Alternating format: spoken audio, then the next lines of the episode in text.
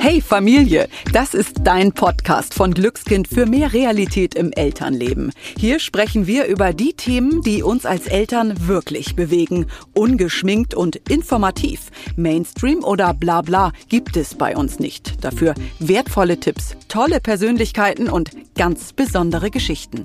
Wir sind Kerstin Lücking, Hebamme und siebenfache Mutter. Ich weiß also, wie es laufen kann oder auch mal nicht und Dorothea Hinden, TV-Journalistin und zweifache Mama. Die, die nach einer Antwort immer noch eine weitere Frage hat.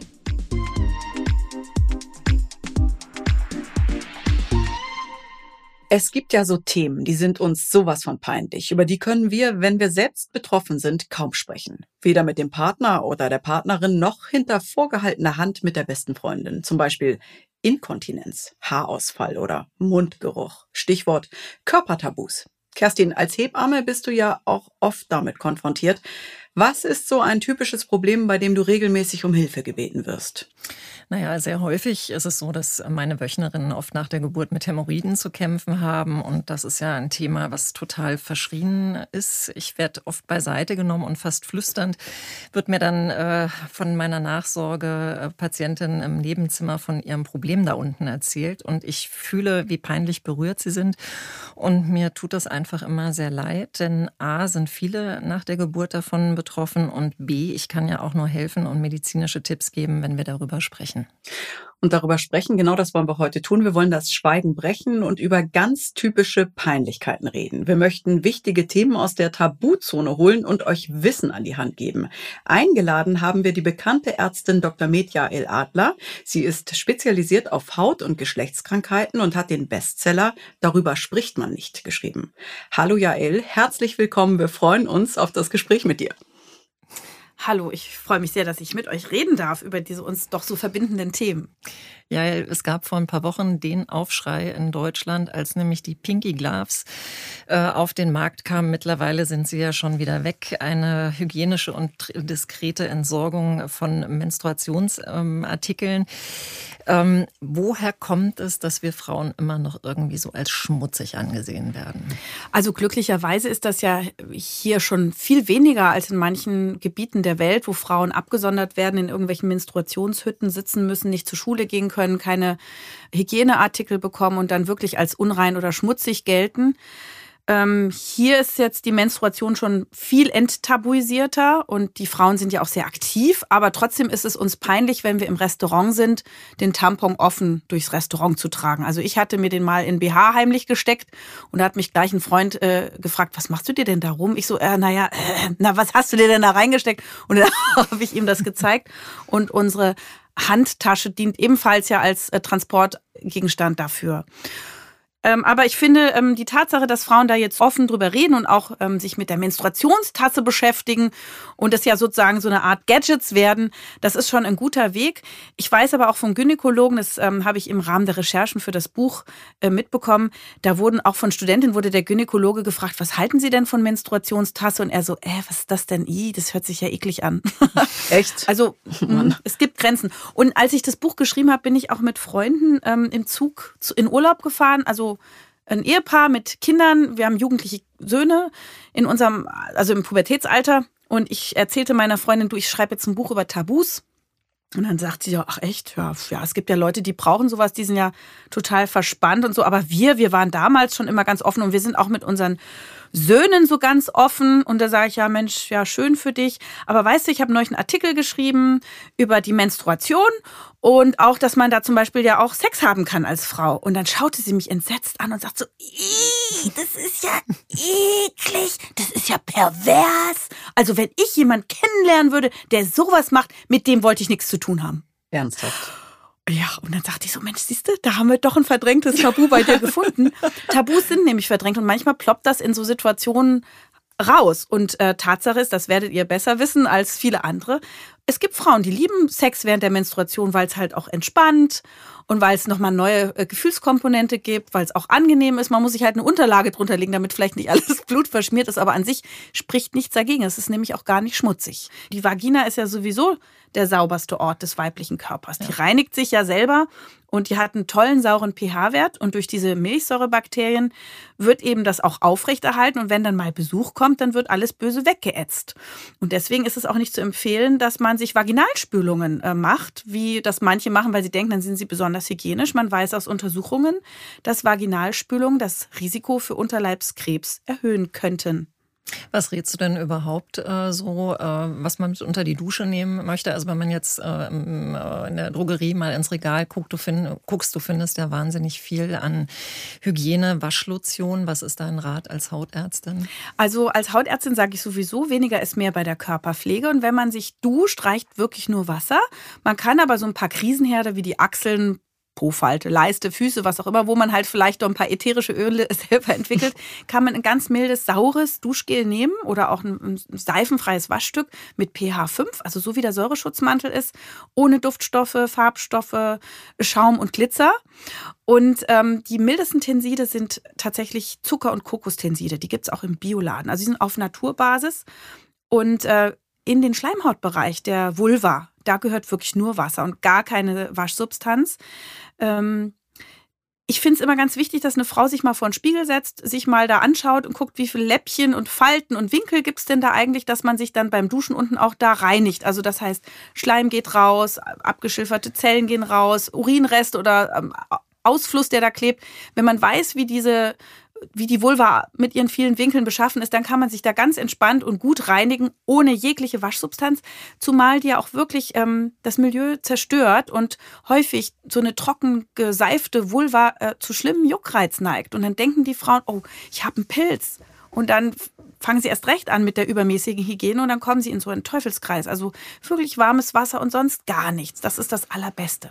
Ja, ich kenne das ja aus der täglichen Praxis, dass die Frauen immer sehr berührt sind oder sich auch nicht trauen, ähm, ne, was zu zeigen, beziehungsweise sie sind ähm, ja sehr ähm, peinlich berührt, wenn es auch um das Thema Gerüche geht. Ne? Also ähm, warum ist denn das bei uns Frauen so, dass wir eigentlich sowas aufoktroyiert kriegen, dass wir nicht stinken dürfen oder nicht riechen dürfen? Woher kommt das? Ja, Mädchen müssen immer sauber mhm. und rein sein, weiß und unbefleckt. Mhm. Also so ein bisschen ist das so, wir hatten ja alle mal eine anale Phase, so sagen die Psychoanalytiker. Als wir klein waren, da fingen wir an ähm, zu entdecken, dass wir Kontrolle über unseren Stuhlgang haben können. Ne? Und dann ist schon so, dass die Eltern einem dann sagen, ja toll, fein, Kacki ins Töpfchen gemacht. Und dann merken wir, boah krass, ich bin voll stolz, was ich da kann. Aber dann sagen sie gleich auch, nee, nee, nee, aber jetzt nicht damit Fingerfarben malen. Und dann sind wir schon in so einem Spannungsfeld. Wir verstehen gar nicht, einerseits ist es toll und zum anderen ist es bäh. Und äh, gerade Mädchen wird dann eben noch auch gesagt, nein, alles, was stinkt und dreckig ist, das bist du nicht und äh, musst schön reinlich sein und sauber. Das heißt, Frauen haben noch mehr das Problem mit ähm, Körpergerüchen als Männer. Denen ist das peinlich, auch auf, aufs Klo gehen, Stuhlgang haben, pupsen, das sind alles Horrorthemen für Frauen. Männer können oft eben noch was abgewinnen, die sind dann stolz über die Töne, die sie ablassen oder die Dämpfe. Also ich kann da auch so eine Geschichte erzählen von mir selber, als ich ähm, junge Frau war und auf Liebesreise in Paris, meine ersten Liebesreise mit einem jungen Mann. Und wir teilten uns also ein Hotelzimmer und zwar richtig romantisch und so, bis ich dann feststellte, wie gehst du da eigentlich aufs Klo?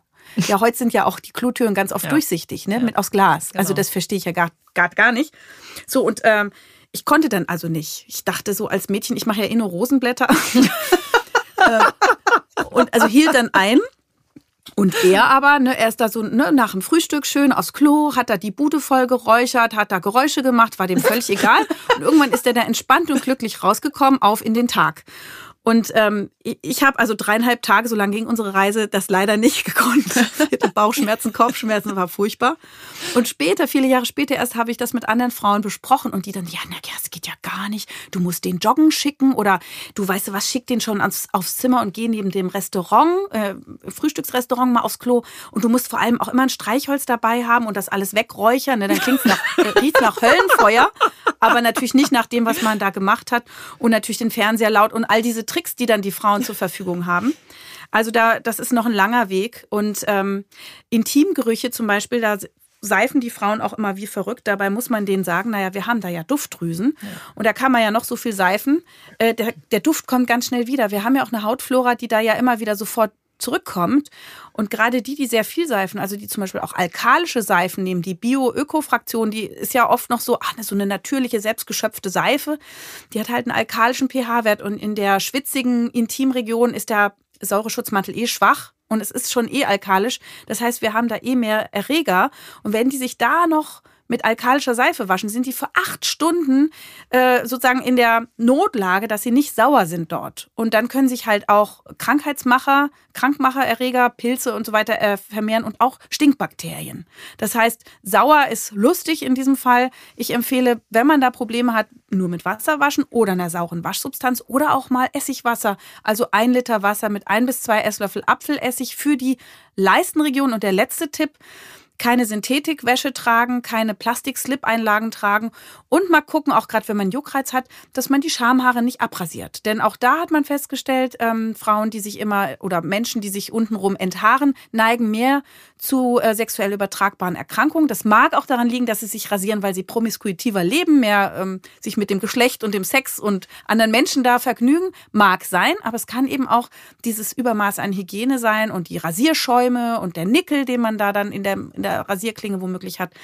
Also das ist ein Versuch und der Trend geht jetzt auch wieder weg vom nackten Geschlecht. Also wer da sensibel ist, kann jetzt ganz entspannt auch äh, sozusagen trendmäßig wieder behaart mit der natürlichen Klimaanlage Schamhaar auftreten. Plauder doch mal aus dem Nähkästchen. Also mit was kommt denn so deine Kundschaft um die Ecke? Was sind denn die Tabuthemen in 2021? Also alle Menschen, egal ob Männlein oder Weiblein, na klar, die haben alle Zugang zu Pornografie und sagen alle von sich, nee, nee, wir sind total modern und aufgeklärt. Aber wenn es dann tatsächlich ums eigene Geschlecht geht, also alles, was sexuell ist oder was anal ist, ist Menschen peinlich. Du hast die Hämorrhoiden, das Hämorrhoidalleiden erwähnt, den Analjuckreiz, äh, Ausfluss, Warzen oder Hautanhängsel im Intimbereich, alles peinlich, obwohl wir so offen sind. Ähm, das ist sicherlich psychologisch zu erklären, gesellschaftlich zu erklären, alte religiöse äh, Gebote, die da noch transportiert werden, die vielleicht losgelöst sind, aber das es gibt, ich habe auch eine Mutter kennengelernt, also meine Kinder sind jetzt ja in der Pubertät, aber als wir so Babys hatten, dann lagen die da alle auf ihren Decken rum und haben an sich rumgespielt. Wir hatten auch P-Kip, nackt, nackt krabbeln und spielen, also ganz toll irgendwie. Und eine Mutter, auch eine Ärztin, hat dann immer ihrem Kind gesagt, nicht da anfassen. Ja, das Kind hat sich natürlich selber mhm. entdeckt und das ist natürlich mhm äh, doof und das macht, dass Menschen dann da ein schlechtes Gefühl ja. haben. Dann ähm, ist Menschen eben auch peinlich, wenn sie nicht einem vermeintlichen Idealkörper entsprechen. Das ist sozialen Medien geschuldet. Also gerade die jungen Leute Zellulite geht nicht, Leberflecken gehen nicht, Dehnungsstreifen gehen nicht, äh, vielleicht ein paar Fettpölsterchen gehen nicht, abstehende Ohren gehen nicht, Asymmetrien gehen nicht, also Brüste oder ne, auch also krummer Penis. Also es geht alles gar nicht. Das macht allen Menschen große Probleme, weil sie immer diese gefotoshoppten, idealisierten, selbstdarstellenden, narzisstischen Persönlichkeiten sehen. Den kann man wirklich nur raten, lasst das einfach aus. Weil ein echter, normaler Körper ist eben nicht eine Puppe. Und man müsste einen Partner oder eine Partnerin finden, äh, wo ein Mensch einem eben sagt, Mensch, du bist schön, ich liebe dich so, wie du bist. Und natürlich ist es auch langweilig, wenn wir alle aussehen würden wie Puppen. Ja, du hast gerade gesagt, Schweigen wäre fatal. Ähm, also in aller Ernsthaftigkeit ähm, muss man schon auch sagen, die Leute müssen sich trauen, äh, auch eigentlich alles zu erzählen, oder? Wenn sie zu dir kommen. Die Sache ist die, man muss über Tabus sprechen, weil auch Lebensqualität verloren geht. Wenn wir nochmal über die trockene Scheide der menopausalen oder postmenopausalen Frau sprechen, die da jahrelang still vor sich hinleidet, obwohl sie im besten Alter ist und gerade jetzt selbstbewusst Sexualität leben könnte. Ne? Die ganzen Anfangsschwierigkeiten sind vorbei, die Menstruation ist vorbei, jetzt könnte man richtig loslegen, geht aber nicht. Dann kann man denen sagen, naja, man könnte mit Gleitmittel arbeiten, man könnte Leinsamen auskochen, den Überstand, diesen Schleim nutzen, man könnte lokale Hormone geben wenn sie das nicht wollen, man könnte auch mit dem Laser arbeiten im Intimbereich. Und das erzähle ich meinen Patientinnen und sage, wissen Sie, gehen Sie mal zu der Gynäkologin, die lasert Ihnen das wieder saftig und rosig. Und wenn die dann zurückkommen, sagen sie, das war das Beste, was mir passiert ist. Ich habe wieder Sex, mein Mann und ich sind wieder äh, zusammen. Ähm, wir genießen wieder unser Leben. Und das ist ja ein, ein Teil Lebensqualität. Und wenn man halt darüber schweigt, dann kann man diese Lebensqualität eben nicht bekommen. Und das Leben ist zu kurz, um zu leiden und zu warten, dass etwas, was von alleine gekommen ist, wieder von alleine geht. Und außerdem werden manche Dinge ja auch chronisch, wenn man lange wartet und vielleicht schwerer oder nicht mehr behandelbar. Und dann muss man auch noch sagen, wenn es um Infektiöses geht, also Fußpilz, Dornwarzen oder sexuell übertragbare Erkrankungen, man hat ja nicht nur für sich eine Verantwortung, sondern auch für seine ja, Umwelt. Absolut. Und man muss halt auch dem Partner sagen, du, ich habe jetzt äh, mir was zugezogen, ähm, behandle dich mal mit ähm, weil sonst spielt man ja auch Ping-Pong und gefährdet den anderen. Da kann man ja sogar auch unfruchtbar werden von manchen sexuell übertragbaren Erkrankungen, die man gar nicht immer merkt. Man muss manchmal Diagnostik machen. Ja, und dann lass uns doch jetzt nochmal weitersprechen über die typisch weiblichen Tabus, auch gerne im Bezug auf junge Frauen, also schon äh, auch in der Schwangerschaft oder auch im Wochenbett. Vielleicht können wir da mal so ein bisschen voranschreiten. Ja. Welche gibt es denn, sag ich mal, in der Schwangerschaft und im Wochenbett? Also in der Schwangerschaft, ich meine, die Hebamme wird da wahrscheinlich noch mehr erzählen, aber was ich mitbekomme, ist, dass halt äh, Frauen große Angst davor haben, wenn sie dann entbinden, dass sie dann Stuhlgang haben während der Entbindung. Ne? Gerade wenn sie dann ihre ja, PDA mhm. bekommen, also die, die, die Betäubung, ähm, wenn sie venenaktivierende Medikamente bekommen, dann verliert man ja die Kontrolle über die Beine und eben auch über den Darmausgang. Und dann riecht das plötzlich oder dann ist das da auf dem Laken und muss weggemacht werden. Und das auch durchaus, obwohl äh, sie abgeführt haben vorher. Also das ist ein Riesenthema. Das erzählen auch Frauen manchmal traumatisiert. Und dann erzählen sie auch manchmal, dass sie eine, ein Hämorrhoidal leiden oder Analvenenthrombosen nach dem Pressen hatten, also ein verstopftes ja, Gefäß ähm, am Anus. Und das muss dann ja dem Proktologen vorgeführt werden, also dem Enddarmmediziner. Heutzutage sitzen die Frauen das meistens aus. Also das geht von selber weg. Manche müssen aber operiert werden. Und das sind eben so diffuse Ängste, die man vorher hat, wenn man noch nie entbunden hat. Das wird aber besser. Also ich habe das Gefühl, Frauen, die etwas älter sind, die schon einiges durchhaben, sind so ein bisschen entspannter mit den Tabus. Es kommen dann halt andere Tabus, die mit dem Altern zu tun haben. Aber ansonsten finde ich, also ja, also vielleicht die Veränderung des Körpers durch die Schwangerschaft. Ne? Der Bauch ist plötzlich lose, dadurch kommt, das sind Patientinnen, die kommen zu mir ne, mit Dehnungsstreifen. Ähm, der Bauch hängt. Äh, die Brüste haben sich verändert, die hängen vielleicht oder haben irgendwie die Form verändert. Die Brustwarzen sind größer, die Drüsen sind größer. Sie haben plötzlich Blutschwämmchen irgendwo entwickelt. Das sind so die Themen, mit denen schwangere oder entbundene Frauen zu mir als Hautärztin kommen. Wie erlebst du das bei deinen Nachsorgen? Sprecht ihr dann darüber? Und was ist so dein Tipp auch eben für die Geburt? Also du kannst ja bestimmt auch wieder was Gutes mit auf den Weg geben.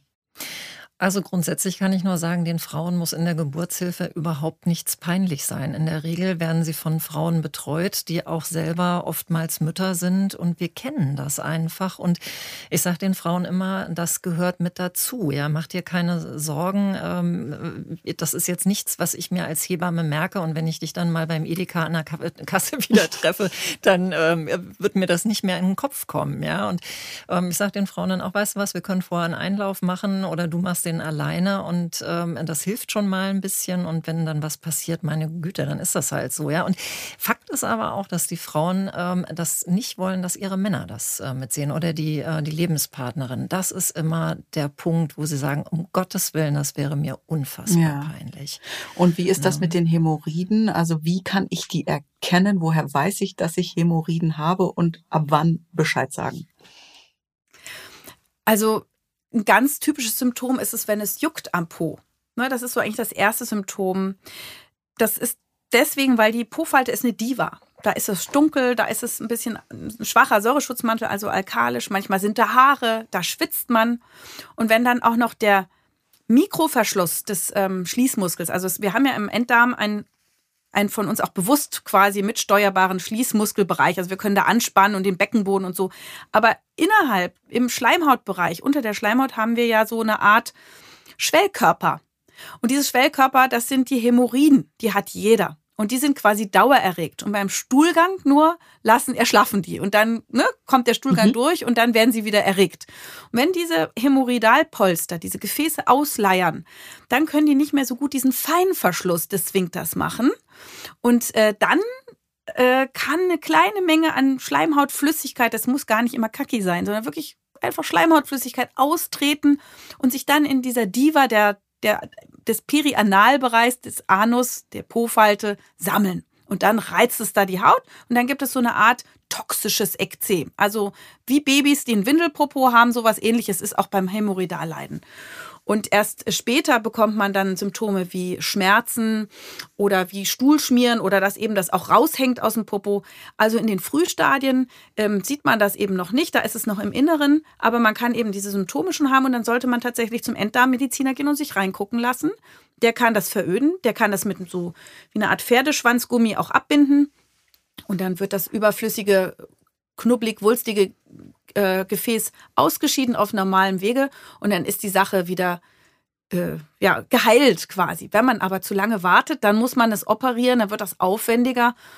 Und das ist eben wiederum ein Zeichen dafür, dass es immer besser ist, lieber schneller zum, zur Diagnostik zu gehen als zu spät. Auch wenn es einem dann womöglich unangenehm ist, einfach dran denken, der Arzt freut sich und ein Sprung ins kalte Wasser ist besser als Dauerschwimmen im kalten Wasser. Einmal kurz rein und wieder raus, dann ist gut. Kerstin, kann ich auch äh, zu dir als Hebamme, dann können die Frauen auch dir das im Wochenbett sagen oder zeigen? Also jetzt ganz blöd gefragt. Ja, natürlich, ja sicher. Also das müssen die mir auch zeigen. Und ich meine, ich finde, Hämorrhoiden ist auch was, was unglaublich äh, viel Lebensqualität einfach einbüßt. Das tut einfach weh und natürlich muss man darüber sprechen. Und ich weiß nicht, wie es dir geht, äh, Jal, aber ich empfehle meinen Frauen gerne mal Eichenrindenextrakt. Man kann wunderbare Sitzbäder Bäder machen. Hast du noch irgendwie so einen Top-Tipp für unsere Hörerinnen? Ja, also Zinkpaste, weiche mhm. Zinkpaste, die man seinem Baby gibt, kann man selber auch benutzen. Manchmal darf es auch ein bisschen mildes Cortison sein, wenn es sehr angestrengt ist. Oder auch Schwarztee ist so genau. ähnlich wie Eichenrinde. Ja. Ne? Diese Gerbstoffe sind super antientzündlich. Und dann halt irgendwann ähm, behandeln. Genau. Ja, ich würde gerne mal auf ein anderes äh, Symptom eingehen, auch was mich immer am Wochenbett bei meinen Frauen begleitet. Das ist der Haarausfall. Also irgendwann sitzt die Wöchnerin dann vor mir, meistens so ja, sechs bis zwölf Wochen nach der Geburt, wo sie dann in ihre Haare reingreift, wo sie in ihre Haare reingreift und dann ein schönes Büschel in der Hand hat. Haare sind ja für insbesondere uns Frauen äh, doch sehr wichtig, dass wir sie haben. Erzähl mal ein bisschen was, was die Frauen tun können. Also ganz normal ist das ja, dass die Haare nach einer Schwangerschaft, nach einer Entbindung ausfallen, weil einfach diese Schwangerschaftshormone abfallen. Und dann ist Während der Schwangerschaft sagt man immer, ach, die Frau blüht und guckt ihre Haare. Das liegt daran, dass diese Hormone, die wir dann in großen Mengen zur Verfügung haben, einfach das Leben des einzelnen Haares verlängern und dann hat man einfach viel prachtvolles Haar. Und wenn dann die Hormone abfallen, dann ist die Lebenszeit des Haares erstmal vorbei, die Dinger fallen aus, sie wachsen aber wieder. Und genauso wie man über Stuhlgang während der Entbindung reden sollte, sollte man auch einer Frau sagen, Mensch, und mach dir keine Sorgen, wenn die Haare ausfallen, ist ganz normal. Schlimm oder bedrohlich wird es dann, wenn dieser Haarausfall nicht zum Stillstand kommt oder wenn man wirklich auch lichtes Haar bekommt, also quasi die Kopfhaut so durchscheint. Also wenn es sozusagen ein normales Maß überschreitet. Und da bin ich so, dass ich den Frauen, ähm, äh, also äh, die müssen nicht zählen, sind es 100 Haare pro Tag. Das ist ja so, ein, so eine Regel, wo man sagt, also nur dann ist es Haarausfall. Wenn mir eine Frau sagt, ich verliere Haare und zwar mehr als früher und das hört jetzt auch gar nicht auf und ich kann schon ne, der Zopf, wenn ich den halte, der ist schon die Hälfte. Natürlich nehme ich das dann ernst. Und es kann sein, dass man auch gerade durchs Stillen ja viel von sich gibt, von seinen Mikronährstoffen verschwendet, dass man ein bisschen ausgelaugt ist im wahrsten Sinne. Und dann darf man natürlich nachhelfen. Und da gibt es ja auch fertige Präparate, die Frauen während oder vor einer Schwangerschaft und auch durchaus nach einer Schwangerschaft nehmen können, wie Zink, wie Selen, Omega-3-Fettsäuren, Vitamin D, Eisen. Es gibt ja ganz viel, was die Haare am Wachsen halten. Auch Aminosäuren sind relevant und äh, man kann das im Blut bestimmen oder man nimmt eben dafür schon vorgesehene Präparate, die sich mit dem Stillen auch vertragen. Und ähm, dann kann man die Haare sehr gut von innen unterstützen. Es gibt auch ähm, Produkte, die man auf die Kopfhaut aufträgt. Also wenn eine Frau jetzt nicht mehr stillt, kann man ja auch mit Minoxidil arbeiten. Das ist ein Verlängerer der Wachstumsphase des Haares. Dann gibt es das Melatonin, das ist ja ein körpereigenes Hormon, was den Tag-Nacht-Rhythmus steuert, das Schlafhormon, was auch ein Genwächter ist und was tollerweise auch den oxidativen Stress, also den Stress quasi der Haarwurzel neutralisiert. Da gibt es also eine ganze Menge. Aber meistens nach einer Entbindung und Schwangerschaft ist es wirklich entweder der Hormonabfall, da muss man nichts gegen tun, oder ein ausgelaugt sein und da muss man ausfüllen und das reicht in aller Regel. Ja, und ich finde das so wichtig, dass du das sagst, ne? weil das wird immer so ein bisschen abgetan. Naja, das sind die Hormone, das wird schon. Aber wenn man wirklich mal ins Blutbild reinguckt, ja, man sieht dann wirklich, ja, der Eisenwert, der ist im Keller und Vitamin B, ne, dann hast du eine Vegetarierin vor dir sitzen und man guckt da einfach nicht so drauf. Mhm. Und ich finde, ne, die Frauen, wenn die sich mal mit hochwertigen Sachen aufpäppeln, das ist wirklich schon wertvoll und das kann einfach wirklich äh, gut helfen. Ne? Absolut. Also, ich bin ja Ernährungsmedizinerin ja. und ich bin das geworden, weil ich gesehen habe, dass man die Haut, die Haare mhm. und die Nägel von außen nur bedingt heilen kann, aber von innen kann man ganz ja, viel, total. indem man Baustoffe gibt, Makronährstoffe und Mikronährstoffe, also stoffwechselaktive Reparatur- und Schutzstoffe. Und äh, das ist natürlich dann auch eine pflanzenbasierte Kost, durchaus, aber zum Beispiel auch Fisch, ein toller Eiweißlieferant oder Ei. Ähm, für die Veganer, die müssen halt sehr darauf achten, dass die ähm, biologisch hochwertige Kombinationen an, an ähm, Eiweiß aus Pflanzen zusammenstellen. Sonst fehlt denen ganz schnell was. Das sieht man auch im Blut. Ähm, für die Nicht-Veganer ist Knochenbrühe auch immer ein toller Tipp, also zwölf Stunden ausgekochte Rinderknochen, weil das liefert ganz viel Kollagen und Hyaluronsäure und das ist ähm, gut für Haut, Haare, Nägel. Ähm, und was mir auch wichtig ist, immer die Darmflora im Blick zu haben. Da tut man auch als äh, Frau seinem Baby was Gutes. Man kann das Baby mit Darmflora anfüttern, gerade wenn ein Neurodermitis-Risiko ist, oder als Stillende oder auch Schwangere noch kurz vor der Entbindung mit Darmflora viel machen. Und äh, richtig gut sind präbiotische Nahrungsmittel oder auch ähm, also Präbiotika wie zum Beispiel Akazienfasern, das ist ein reines Naturprodukt, quasi der Harz aus der Akazie und das sozusagen in Krümmelform in Wasser reinrühren und trinken, das pflegt den ganzen Darm und vermehrt die gesundheitsförderlichen Bakterien. Und es gibt auch fertige Produkte in der Apotheke mit Milchsäurebakterien, die, wo man weiß, dass die Neurodermitis und Pollen und ähm, Asthma-Risiko, also Allergierisiko ähm, bei dem Kind vorbeugen. Und auch ganz wichtig, das weißt du als Hebamme, wenn man äh, einen Kaiserschnitt machen muss, dass man unbedingt die, die Babys mit dem Vaginalsekret der Mama einschmiert, weil das ein Geschenk der Natur, das erste Geschenk der Mama an das Immunsystem des Babys lebenslänglich ist. Und viele äh, wissen das nicht oder wussten es lange nicht. Und es wurde oft versäumt und äh, wissenschaftliche Studien zeigen, dass eine Entbindung über einen Kaiserschnitt wirklich einen Mangel an Bakterienflora beim Kind bedeutet und das kann das Risiko für Ekzeme, Neurodermitis, Asthma, Allergien erhöhen. Und das muss ja nicht sein, wenn man das weiß. Ja, spätestens im Rückbildungskurs werde ich mit einem Tabuthema konfrontiert und das ist die Vaginalflatulenz. Ja. Ja. Was ist das? Was, was ist das? Genau, das ähm, Flatulenz ist ja ein anderes Wort für Blähungen und da gibt es ja die Vaginalpupse, die man auch aus dem Yoga kennt von der Nachbarin. Also wenn man dann in die Kerze geht und irgendwie den Beckenbogen einsaugt, da wird manchmal ein bisschen Luft eingesaugt. Das gibt es auch beim Sex, passiert das mal, wenn der äh, arbeitende Penis da aus Versehen seitlich so ein bisschen Luft reinpumpt und dann entlädt sich die Luft und da gibt es ja keinen Schließmuskel, der das kontrolliert und dann knattert das da raus. Das ist Frauen wahnsinnig peinlich. Es hört sich an wie der schlimmste Höllenfurz der Erde. aber ohne geruchliche Belastung. Und das ist natürlich auch ein Beckenbodenthema. Mhm. Nicht nur, aber auch. Und ähm, dafür gibt's ja auch Beckenbodentraining. Aber auch hier, äh, gerade bei der Liebe, kann man gemeinsam darüber lachen. Äh, sollte man auch. Beckenboden ist allerdings, finde ich, ein ganz wichtiges Thema. Mhm. Ich bin ein großer Fan von Pilates, Yoga oder anderen, ähm, gibt ja auch dieses Kantinika, Kantinika, mhm. ähm, so extra für den Beckenboden so ein Sport. Super Sache. Ne? Manche klemmen sich da Liebeskugeln rein und halten die fest. Es gibt auch solche in der Drogerie, so Gewichte, die man sich in verschiedener Gewichtsklasse da reinschieben kann, wie so ein Tampon und dann beim Zähneputzen zweimal am Tag so schön festklemmen kann.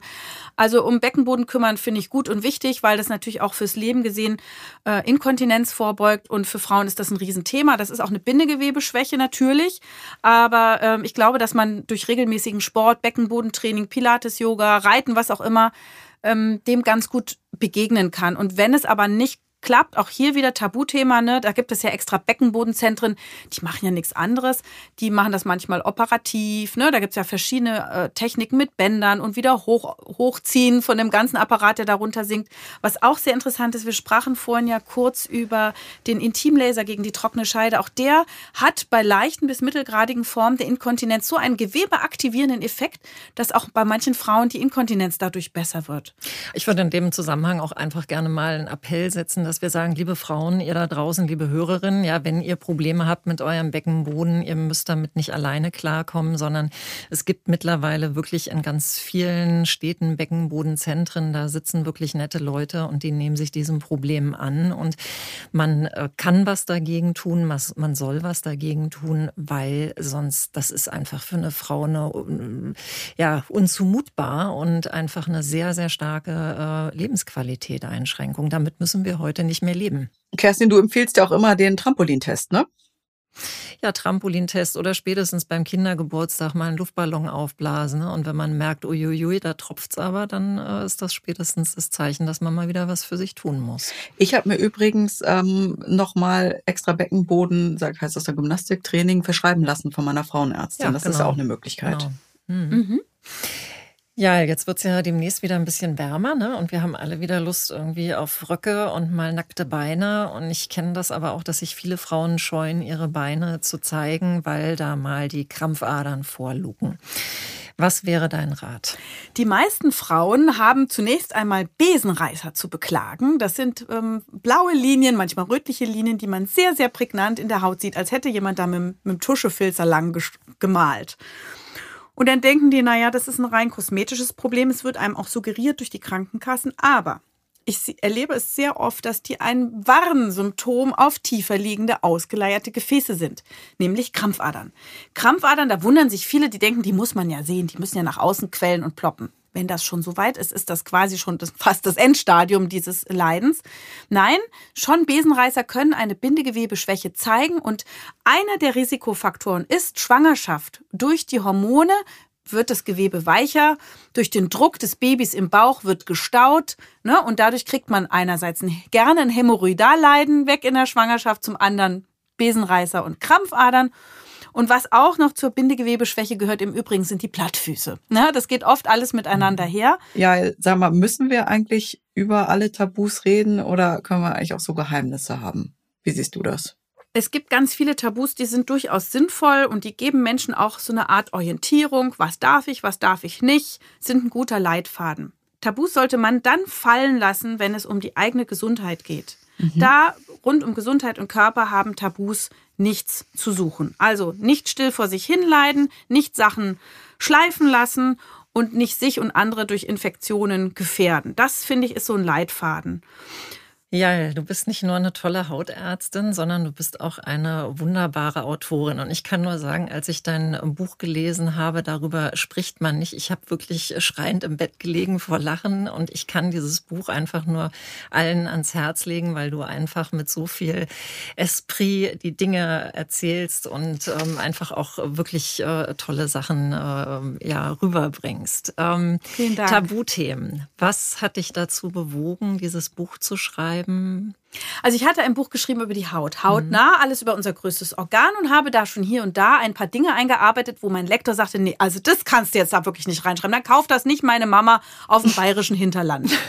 Aber wenn das Buch fertig ist, dann kannst du dir überlegen, ob du noch ein weiteres schreibst. Und ich sehe jeden Tag, wie Menschen mit ihren Schamgefühlen nicht gut klarkommen und wie ich sehe, dass Menschen nur gesund werden können, wenn sie mit ihrem Körper im Einklang sind, ihn kennen, mündig sind, stark sind ähm, dass die Kommunikation funktioniert, dass nichts im Raume steht, so und ich will ja, dass Menschen gesund sind und etwas für sich tun. Und deswegen habe ich dann noch nach dem Hautbuch ein Tabuchbuch geschrieben, das geht weit über die Haut hinaus. Mit allen Themen, die mir jeden Tag in meiner Praxis begegnen, mit den Themen, die Patienten mir mitbringen.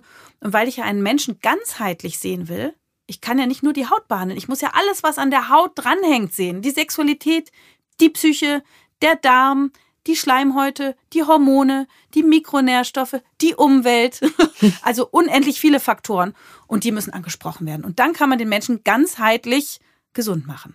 Schön. Und über eine Menge haben ja. wir heute gesprochen. Vielen, vielen Dank. Das war ganz, ja, ganz Dank. toll.